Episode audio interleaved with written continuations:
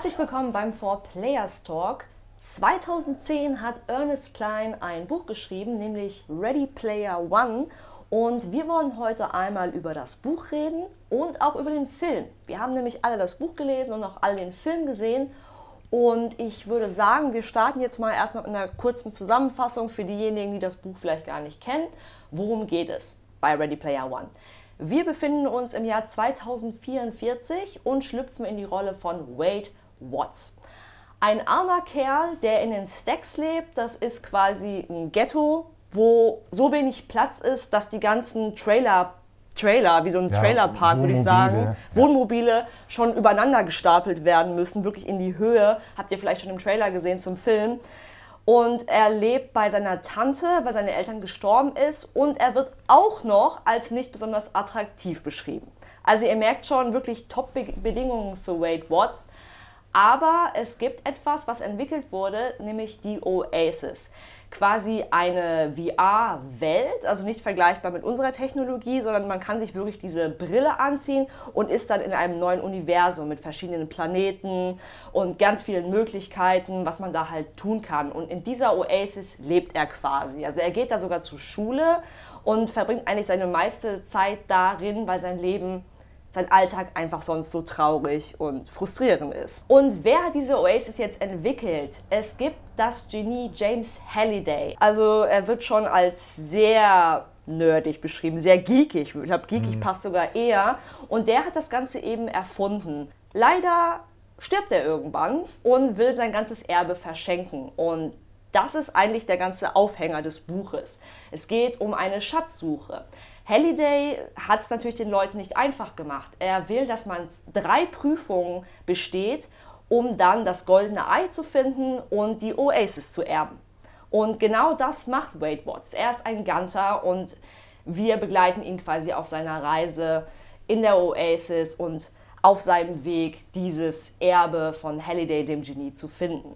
Und natürlich ist er nicht alleine als Schatzsucher, als Ganter. Es gibt natürlich viele andere Leute, in der Oasis, die den Schatz finden wollen und unter anderem natürlich ein böser Riesenkonzern, nämlich IOI, die mit fiesen Tricks und viel zu viel Geld natürlich einen riesigen Vorteil haben, die wirklich mit etlichen Leuten, mit Halliday-Experten da sitzen, auch versuchen, den Schatz zu finden, aber trotzdem eine sehr schwere Zeit haben, weil das alles verdammt gut versteckt ist. Aber jetzt würde mich natürlich interessieren, Jan, in welchem Kontext hast du Ready Player One gelesen? Wie bist du damals drauf gekommen und wie hat es dir gefallen vor allem?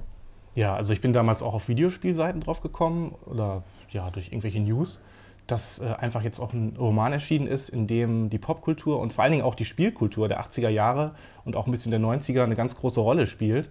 Weil darum geht es ja in dieser ganzen Jagd, dass man halt guckt, womit hat sich der Halliday äh, in seiner Jugend und in seinem jungen Erwachsenenalter beschäftigt weil der war ein extremer Nerd. Er hat zwar da an seiner Firma gearbeitet und Spiele selbst auch entwickelt, aber er hatte halt auch eine riesige Sammlung an was weiß ich, äh, ja, eben an Spielen, irgendwelchen Nerdgeschichten, an äh, Serien hat er massenweise geguckt, diverse Filme und genau da müssen dann alle sich reinfuchsen.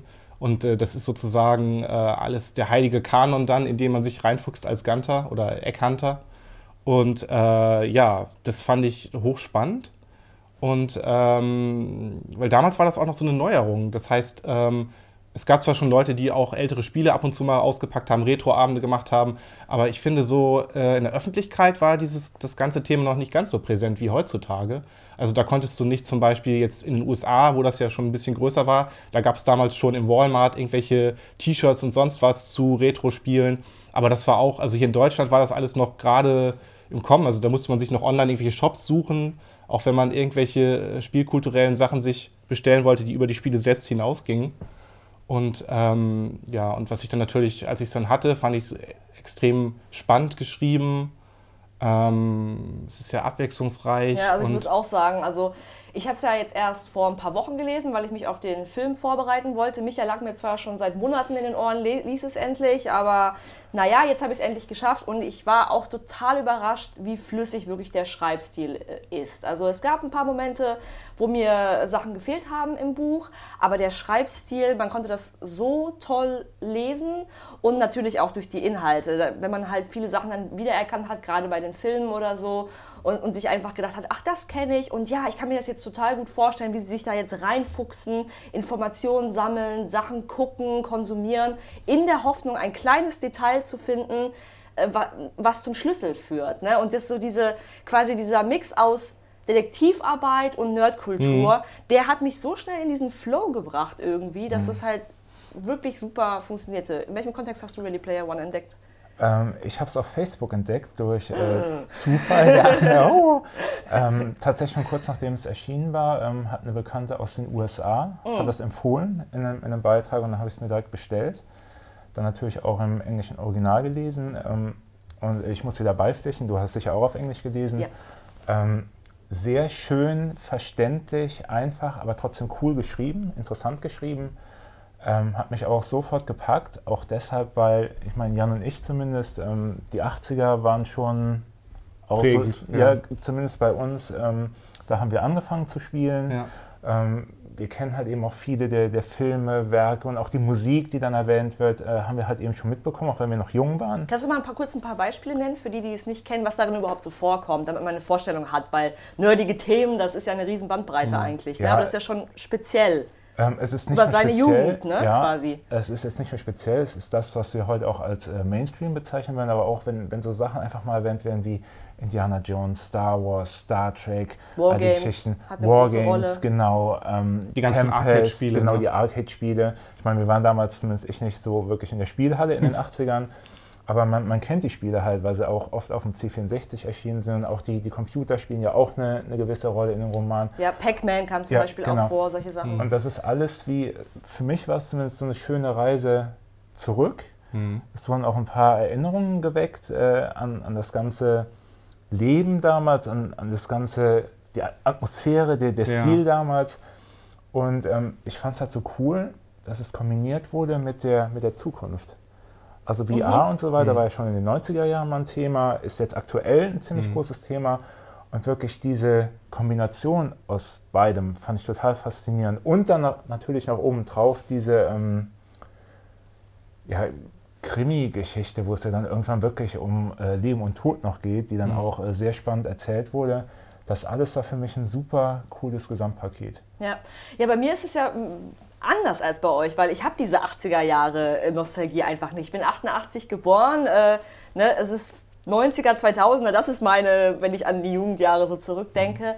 Aber dennoch fand ich es unheimlich spannend, weil es für mich wie so ein spannender Geschichtsunterricht war. Ne? Es war eben nicht trocken, sondern es war interessant. Mhm. Ich konnte auch durch euch total viel lernen, weil ihr mir viel über die Spiele erzählt habt. Wir haben jetzt auch Klassiker gemacht zu Adventure, zu Dick Dark, zu Joust.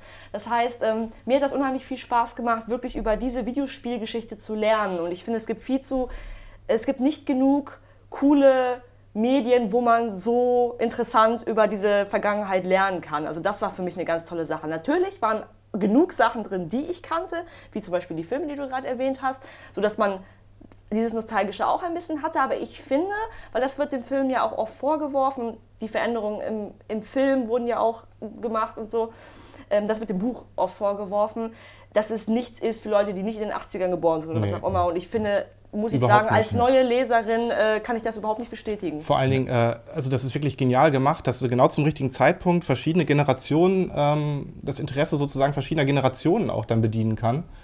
Also wie gesagt, einerseits die Leute, die 80er Jahre äh, Nostalgie haben. Was bei mir zutrifft, dann die VR-Geschichten, wo ich auch immer total dran interessiert war. Dann Leute, die allgemein einfach so äh, Spaß an dystopischen äh, Zukunftsvisionen haben und an Sci-Fi. Das heißt, äh, der bringt da alle unter einen Hut und erzählt mit all diesen Elementen eine spannende Geschichte und wo man dann nebenbei auch noch was über diese anderen Elemente lernt. Und äh, dann auch noch zum richtigen Zeitpunkt, wie gesagt. Also das ist echt super gemacht. Ja. ja. Und, und, ich finde, was man bei, bei Klein halt merkt, ähm, der kennt das, worüber er schreibt. Also das ist, nicht, das ist jetzt nicht ein Autor, der gesagt hat, hey, ich mache jetzt mal ein Buch irgendwie über Nerdkultur und äh, recherchiere da mal ein bisschen. Ähm, ihm nimmt man ab, dass er voll in der Materie drin ist. Der, der hat da Details drin von irgendwelchen Glitches von, von Spielautomaten. Mhm. Ähm, Und der bringt das halt so cool rüber, dass man wirklich auch den Eindruck hat, hey, der ist selbst so ein Nerd. Äh, der hat auch äh, viel von dem Zeugs nicht nur gesehen, sondern auch gespielt, sich intensiv damit beschäftigt und bringt das jetzt halt eben verständlich und cool einfach für auch eine neue Generation rüber. Ich finde, das ist ein super wichtiger Punkt, den du gerade ansprichst, weil ich finde, gerade in der heutigen Zeit hat man ganz oft das Gefühl, dass Nerd-Sachen zum Dekorationsobjekt geworden sind. So, haha, ich habe da einen Pac-Man, haha, ich habe da einen Mario. Und ähm, dass viele Leute sich nicht fundiert damit auseinandersetzen in Filmen und in Büchern. Zum Beispiel sowas wie Pixels oder so, äh, dieser ganz tolle Film, ne, wo man ganz oft das Gefühl hat, äh, wir nehmen irgendwas, was vielleicht jemand kennt, hahaha, genau. aber eben dieses Fundierte, das, das, hat mich auch ziemlich beeindruckt. Aber von unserer Beschreibung könnte man jetzt denken, Ready Player One ist das ultimative Buch, es ist perfekt.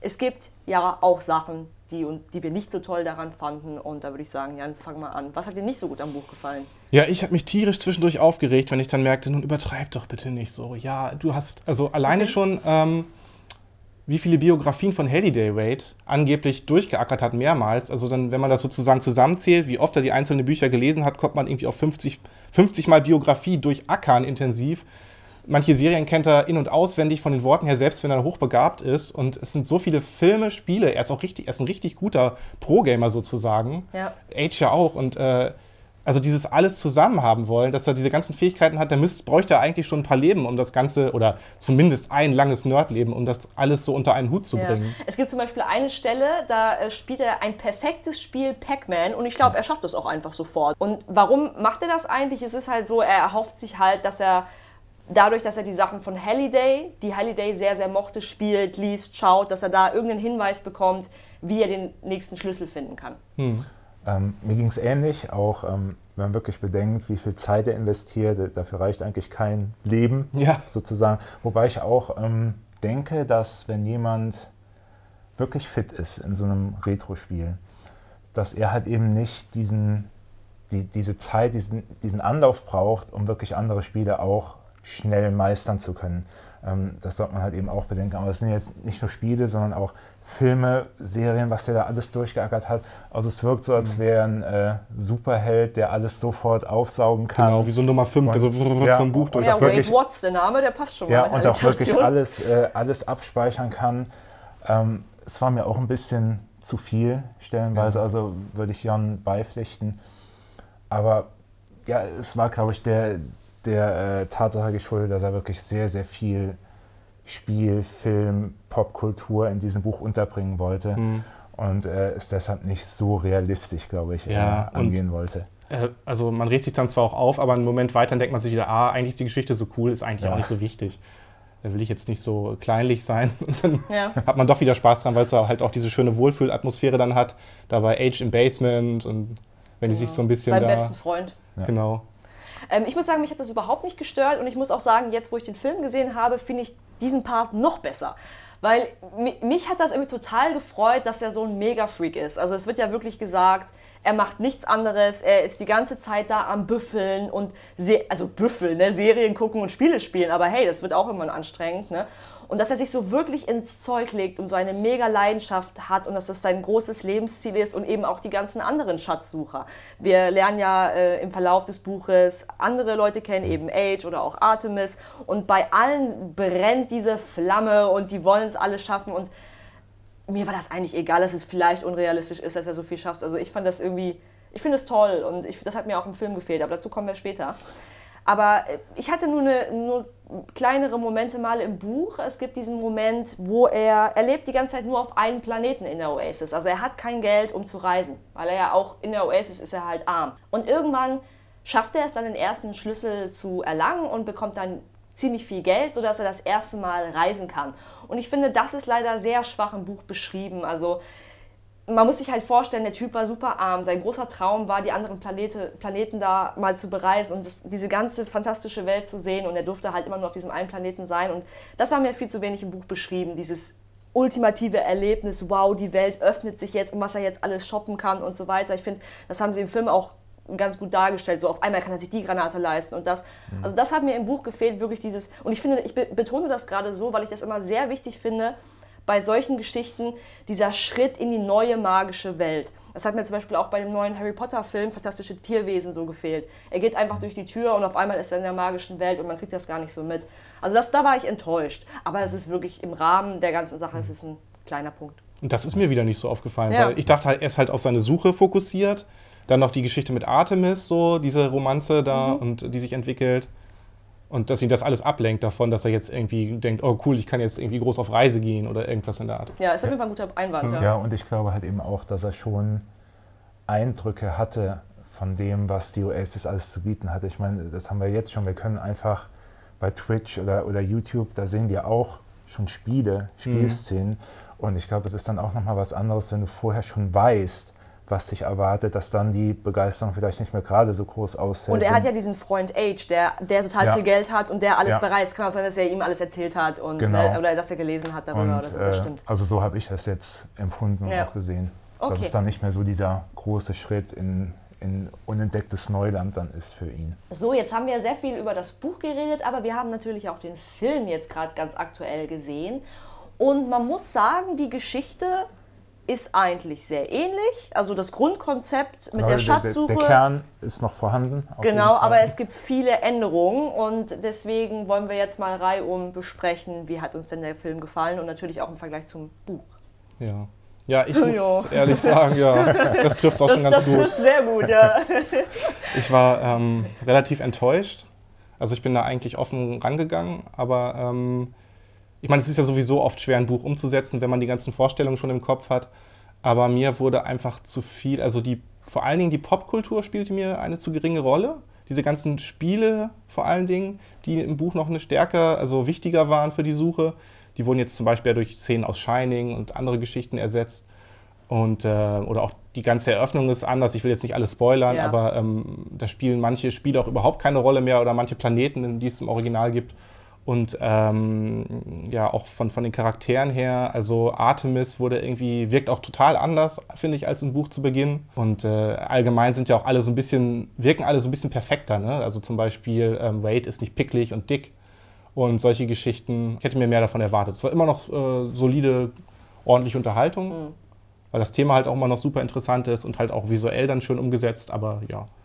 Äh, ich bin nicht ganz so enttäuscht wie Jan, muss ich sagen, aber mir ist halt auch aufgefallen, ähm, wie es so oft ist bei, bei Buchverfilmungen. Also alles wirkt komprimiert und obwohl der Film über zwei Stunden lang ist, wirkt alles so, so ein bisschen gehetzt. Also gerade auch die Beziehung zwischen äh, Parzival und Artemis.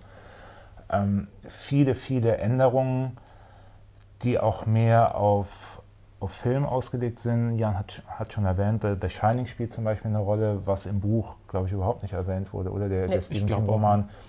Was ich dann allerdings auch wieder cool finde, weil was sie damit gemacht haben im Film, ähm, fand ich schon recht gut gemacht. Man muss ja Das sagen, stimmt, ja. also es gab ja viele Änderungen, zum Beispiel die Prüfungen war, Ja. wurden ja auch. Genau. Die erste Prüfung ist zum Beispiel was komplett anderes als im Buch. Was ich Ja. sehr schade fand, weil ich halt weiß, was im Buch war und das sehr, sehr nerdig war und auch sehr atmosphärisch. Man geht in eine Höhle, dann gibt es da ein krasses Videospiel-Battle und so weiter. Und das war auch überhaupt eine ganz große Enthüllung, Mhm. wo diese Höhle überhaupt war. Er musste lange danach suchen. Diese ganze Suche fehlt. Es gibt einfach ein Actionspektakel, wir verraten jetzt nicht welches. Visuell war das toll, war das Ja. geil. Ne? Aber das ist halt, also ich glaube, dass Leute, die das, die das Buch nicht kennen, das wahrscheinlich einfach als coole Szene empfinden. Ne? Genau, aber es ist halt wirklich, wie so oft, habe ich ja schon gesagt, es gibt, glaube ich, nur nur sehr, sehr wenige ähm, Bücher, wo man sagen würde, hey, der Film ist besser. Also fast alle, die ein Buch kennen und dann in den Film gehen, werden sagen, ey, ich habe das vermisst, ich habe das vermisst, warum haben die das geändert? Ich denke, so wie sie es jetzt gemacht haben, ähm, ist es schon in einer gewissen Weise okay. Also ich hätte mir natürlich auch viel mehr von, von Spielen gewünscht, auch, auch Spielszenen. Die hätten eine super Montage machen können, wie, wie Wade sich reinkniet. Ich hätte super gerne Szenen auch gesehen aus Star Wars im Film. Äh, ich hätte nicht nur gerne den DeLorean gesehen aus so in die Zukunft, sondern, sondern viel mehr Referenzen einfach, die es auch im Buch gab. Ob das jetzt eine Lizenzgeschichte ist im Film, ich habe keine Ahnung. Aber ich hätte es mir halt eben wirklich gewünscht. Und dass man auch merkt, wie viel wie viel Arbeit eigentlich da drin steckt, diese, Mhm. diese Schlüssel zu finden. Das, da hatte man im Film den Eindruck, ja, jetzt ist der erste Schlüssel gefunden, der zweite, ja, pff, ein paar Tage später ist der zweite gefunden und dann noch mal ein paar Tage später Ja, ist schon das große Finale da. Und im Buch hat man halt eben wirklich gemerkt, das ist eine Geschichte, die sich über Jahre zieht. Da pass passiert erstmal eine Zeit lang gar nichts, weil, mhm. weil, sich die Leute die Zähne ausbeißen. Und vor allem die Leute ganz wichtig, die ja. sind überall in der Welt verteilt. Das genau. war auch so ein, so ein, ziemlicher Bruch. Auf einmal waren die alle auf einen Haufen und im Buch ja. dauert das halt ewig, bis die alle zusammenkommen. Ja. Und ne, die, das ist. Ja, und man merkt halt eben, dass, äh, dass Spielberg mehr den Film im Fokus hat. Wobei man ja sagen muss, ähm, der Originalautor, also Ernest Klein, hat auch das Drehbuch zum Film geschrieben. Ja. Also ähm, es war dann in gewisser Weise seine Entscheidung, die, ja. die Spiele ein bisschen zurückzufahren, die, die Änderungen einzubauen, das wirklich mehr auf die äh, Filmkultur zuzuschneiden. Ja. Ich meine, ich fand es okay, so wie es war, aber wenn man das Buch kennt, ähm, fällt es halt schon ein bisschen schwerer, den Film so zu akzeptieren und auch so zu mögen. Ja. Also, also ich glaube, es ist wirklich einfacher, wenn, wenn man das Buch nicht kennt, geht in den Film, wird man mehr Spaß haben als die Leute, die das ja. Buch kennen und sich dann die Verfilmung anschauen. Ganz sicher. Aber ich finde das mit dem Argument, das, das sagen ja sehr viele, ja, das Buch ist immer besser. Das sagt man ja auch. Ja. Es ist auch einfach so. Aber ich finde, es gibt sehr viele Beispiele, zum Beispiel die ganzen Harry Potter-Filme. Da gibt es auch nochmal Unterschiede, die es besser und schlechter machen. Die Herr der Ringe-Filme, gerade in der Extended Edition. Ich finde, das sind Filme, die das sehr gut hingekriegt haben, die Essenz der Bücher in den Film zu packen. Und da, das ist einfach ein bisschen mein Problem jetzt mit Ready Player One. Ich finde die Essenz, alles, was wir vorhin beschrieben haben, hat es nicht geschafft, auf die Leinwand übertragen zu werden. Wirklich diese, diese nerdige Leidenschaft, diese nerdige Suche, die sie sich extrem reinknien. Wade leidet auch sehr, sehr oft, vor allem im Verlauf des Buches wird wirklich deutlich, was, ein, was, für, was für Schmerzen er auch hat, wie, wie er depressiv wird, auch wie die Welt da draußen, es ist ja wirklich eine Dystopie, das Buch, die Welt da draußen ist schrecklich. Die Leute sind nicht ohne Grund äh, in dieser Oasis. Es wird angedeutet, vor allem am mhm. Anfang, wenn man die Stacks sieht, dieses Ghetto. Aber es ist alles so fantasievoll und schön es auch ist, aber da ist auch sehr viel Schmerz und, und Trauer drin. Auch Halliday ist ein gebrochener Mensch. Und ich weiß, es ist sehr schwer, das in einem Film rüberzubringen, aber mir hat oft die Ernsthaftigkeit gefehlt. Wenn wir noch mal einmal ganz kurz auf diesen bösen Riesenkonzern IOI äh, drauf eingehen. Sie haben es versucht rüberzubringen, ne? Ähm, aber auch da die, das war schon so fast so überzeichnet, so dieser typische Film-Bad Boy, dass ich die zu keiner, könnt ihr ja gleich sagen, wie es mhm. euch ging, ich konnte die zu keiner Zeit wirklich als ernsthafte Bedrohung sehen. Und im Buch habe ich die sehr ernst genommen. Habe ich mir auch diese, diese Headquarters, wo er dann nachher einbricht, auch richtig mir vorstellen können. Das wirkt alles im Film ähm, lockerer. Ich, ja, lockerer und verspielter. Mhm. Auch ähm, im Buch war es ja auch so, dass ein Charakter ermordet wurde. Genau wenn ich mich richtig ja, erinnere. So, mhm. und das findet im Film halt auch nicht statt. Und da will ich nur ganz kurz einhaken, zum Beispiel bei Herr der Ringe haben wir diese dramatischen Momente. Ja. Ne? Also da ist einfach nicht, diese ganze Stimmung mhm. ist nicht einfach verändert worden, finde ich. Mhm. Auch bei Harry Potter, diese düsteren, traurigen Momente sind drin. Ja. Hätte man zusätzlich machen können. Wobei, was mir zum Beispiel ganz gut gefallen hat an dieser Lockerheit, ist äh, zum Beispiel, Halliday haben sie super hingekriegt. Die also, Besetzung, ne? Ja, ja, Die super Art. besetzt und, äh, und auch äh, iRock war ganz lustig ähm, gemacht, der ja auch mal irgendwelche Sprüche abgelassen hat zwischendurch und äh, ja. Aber stimmt, das hätte man schon so ein bisschen aufbrechen können, indem man dann halt auch mal andere Töne zwischendurch reinbringt und dadurch dann mehr Dynamik auch. Ja. Aber jetzt ist es mehr so, so ein Gefühl den ganzen Film über ja. quasi. Bevor wir jetzt gleich noch mal genauer über die Oasis reden, da gibt es ja auch noch viele spannende Gedankenexperimente, müssen wir noch über eine Sache reden, und zwar über die Liebesbeziehung zwischen Artemis und Parzival das liegt mir am Herzen. da müssen wir noch drüber reden. Du hast es vorhin kurz angedeutet, weil das war für mich auch eine große Enttäuschung. Artemis war für mich als Frau ein ganz toller Charakter. Also ich habe mich so gefreut, als ich gesehen habe, ja, es gibt auch eine weibliche Heldin und einen weiblichen Nerd und sie wird wirklich als sehr selbstbewusst, sehr, sehr intelligent beschrieben. Ähm, sie schafft es sogar vor Wade in die erste Höhle, wo der erste Schlüssel versteckt ist, reinzukommen und so weiter. Sie hat einen Blog, der total erfolgreich ist, den Wade auch schon seit Jahren äh, toll findet. Und es dauert wirklich ewig, bis sie sich langsam aneinander wirklich annähern und langsam so zarte erste Liebespflänzchen entstehen. Und sie sehen sich, die, die treffen sich auch erst am Ende des Buches. Also es ist, das haben sie halt im Film komplett anders gemacht. Ich finde, sie haben den Charakter von Artemis extrem zurückgenommen. Bis auf die Szene am Anfang ist sie die ganze Zeit einfach nur das nette, süße Mädchen, was halt auch so mit am Start ist und ihm zwar hilft, aber Wade ist der Star und dass sie so genial ist und, und auch immer so eine mega Konkurrenz für ihn ist, finde ich, ist überhaupt nicht rübergekommen. Und es ist wirklich so ein typisches Spielberg-Kitsch und sie verlieben sich sofort und äh, alles ist heiti-teiti und am Ende küssen sie sich und alles ist toll. Fand ich schade. Ich glaube, ja. vielen wird nicht klar, wie cool der Charakter von Artemis einfach ist. Und da würde mich jetzt natürlich total interessieren, wie, wie das für euch war. Also ich habe es ja eben auch schon angesprochen, das ging viel zu schnell.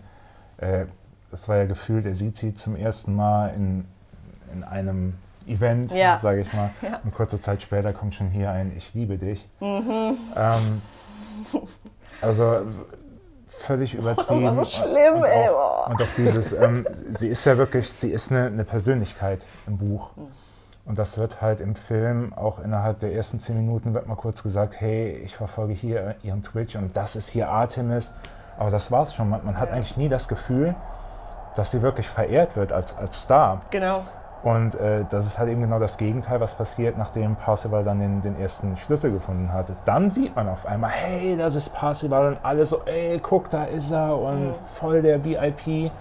Und ähm, das war eigentlich vorher schon bei Artemis der Fall und das fängt der Film halt überhaupt nicht ein. Ja. Ja, ja, so ist das. Kommen wir doch mal jetzt zur Oasis.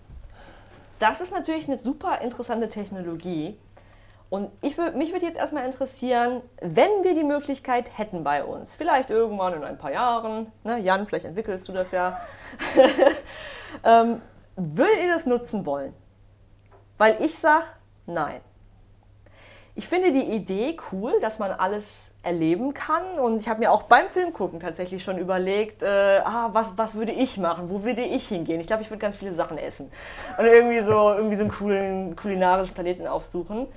Aber ich glaube, die Gefahr ist echt sehr, sehr groß, dass man da gefangen wird, dass man dann nur noch da sein will und dass man sich zu sehr abnabelt.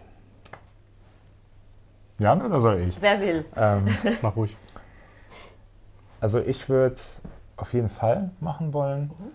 aber tatsächlich ähm, in der Form, wie die Oasis am Ende des Films vorgestellt wird. Nachdem ähm, Wade dann wirklich die Kontrolle hat, da wird ja ganz klar gesagt, um genau das zu verhindern, dass du in der, in der virtuellen Realität gefangen bist und gar nicht mehr raus willst, dass es halt eben mindestens ein oder zwei Tage gibt, wo es dann heißt, ey, das Ding ist zu, geh raus, mach ja, sonst was ähm, mhm. oder was anderes. Also ich sehe es ähnlich. Ich glaube, die Gefahr besteht. Das sieht man ja jetzt schon teilweise, sogar ohne VR, wenn du in einem äh, Online-Rollenspiel unterwegs bist. Äh, mhm. Äh, die gehen ja auch nicht mehr vor die Tür und da ist nur noch der nächste WoW-Raid, keine Ahnung. Ja, vor allem auch die sozialen Verpflichtungen. Ne? Das, ist ja, ja, das ist ein super Beispiel, dass du halt auch in der Oasis hast du, glaube ich, dann oft die sozialen ja. Verpflichtungen, so hey, wir müssen jetzt zusammen das Monster schlachten, hey, wir müssen hier uns jetzt Geld besorgen, ich brauche einen neuen Hut und ne. Ja, aber allein die, die Vorstellung finde ich schon faszinierend, auch wenn du dann diesen, diesen Anzug hast und wirklich... Ähm, Dinge, die in der virtuellen Realität passieren, spürst am eigenen Körper oder auch dieses ja. Laufrad, was sie da hatten. Also, mhm. dass du wirklich, das, das, fehlt ja heute. Du hast zwar Room Scale, kannst dich ein bisschen bewegen, mhm. aber du kannst ja nicht ähm, mit deinem Körper durch eine ganze Spielwelt marschieren. Da brauchst du ja immer noch einen Controller oder sonst was. Das war auch und interessant, das mal im Film zu sehen, ne? wie diese ganzen ja. Aufhängungen und dann ja, genau. die Tretmühlen und so weiter. Ja. Und man sich dachte, hm, ob das wohl wirklich so funktionieren würde, dass das so schnell auf deine Fußbewegungen reagiert und alles. Ja. Ähm, es gibt ja sogar schon so, so ein Gerät, ich glaube, ich habe das mal auf der E3 gesehen, ja. wo dann wirklich. Ähm, so ein Laufband quasi. Ja, genau. Du hängst aber, glaube ich, in so einem Teil drin, ne? Ja, ja. genau.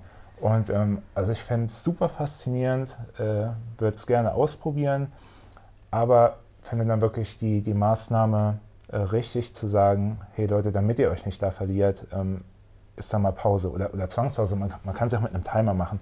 Hey, mhm. jetzt kannst du in die Oasis, Ab hm. jetzt vier Stunden. Danach machst du erstmal eine Stunde Pause. Ja. Würde dann zwar wahrscheinlich gehackt werden von den ganzen Freaks, die ihre Zeit immer da verbringen wollen. Aber ähm, ich finde, das, das müsste dann schon ein bisschen reguliert werden.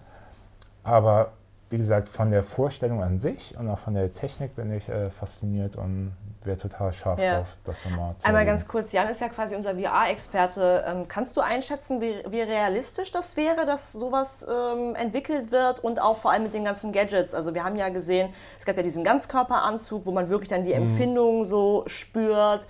Und ähm, es gab ja auch so Experimente, glaube ich, mit solchen Handschuhen. Kannst du da irgendwie so ein bisschen Feedback geben, wie realistisch das alles ist, dass das umgesetzt wird irgendwann? Ja, das Problem ist halt das haptische Feedback in erster Linie, ne? weil hm, Handschuhe zum Kontrollieren von VR gibt es ja eigentlich schon seit den frühen 90ern oder noch länger.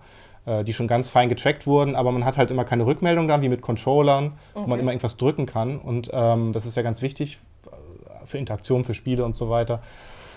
Und äh, ich denke mal einfach, dass es ziemlich teuer sein wird, dass du äh, also irgendwelche Motoren oder irgendwelche Sachen, die sich zusammenziehen hast, an, an, dein, an den Handschuhen und am, am Ganzkörperanzug vielleicht dann irgendwann sogar, äh, ohne dass das Gewicht steigt und ohne dass es zu teuer wird.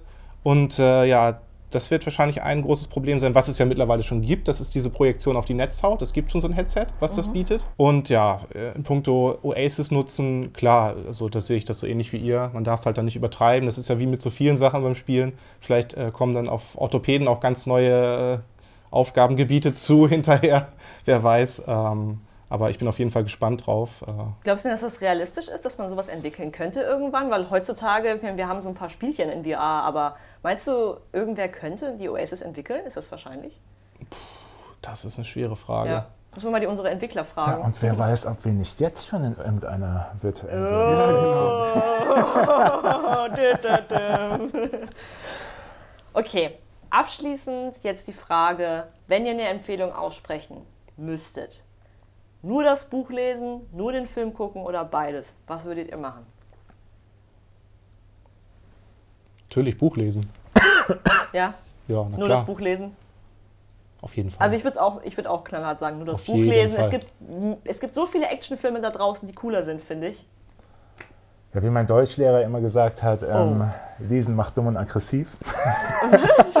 okay. Ja, habe ich Scherz gesagt. Ähm, ich würde wahrscheinlich beides empfehlen. Mhm. Das, das, Buch hat immer noch Vorrang, aber das ist schon ein guter Film. Muss man sagen. Es ist vielleicht keine, keine gute Literaturverfilmung, mhm. aber es ist für mich immer noch ein guter Film und deshalb würde ich beides empfehlen, auch im Hinblick auf mögliche Enttäuschungen für all diejenigen, die das Buch kennen. Es wäre vielleicht mal interessant zu wissen, wie es wäre bei Leuten, die zuerst den Film schauen mhm. und dann ähm, das Buch lesen. Ja. Finde ich sehr interessant, wie, wie dann Ihre Meinung aussehen würde. Ähm, aber ich glaube, wir sind uns, zumindest wir drei sind uns einig, das Buch ist auf jeden Fall besser. Mhm. Ähm, es steckt viel mehr drin, äh, gerade auch was die, die Popkultur angeht. Also für mich haben einfach beide ihre Daseinsberechtigung. Ich glaube, das kann man so stehen lassen.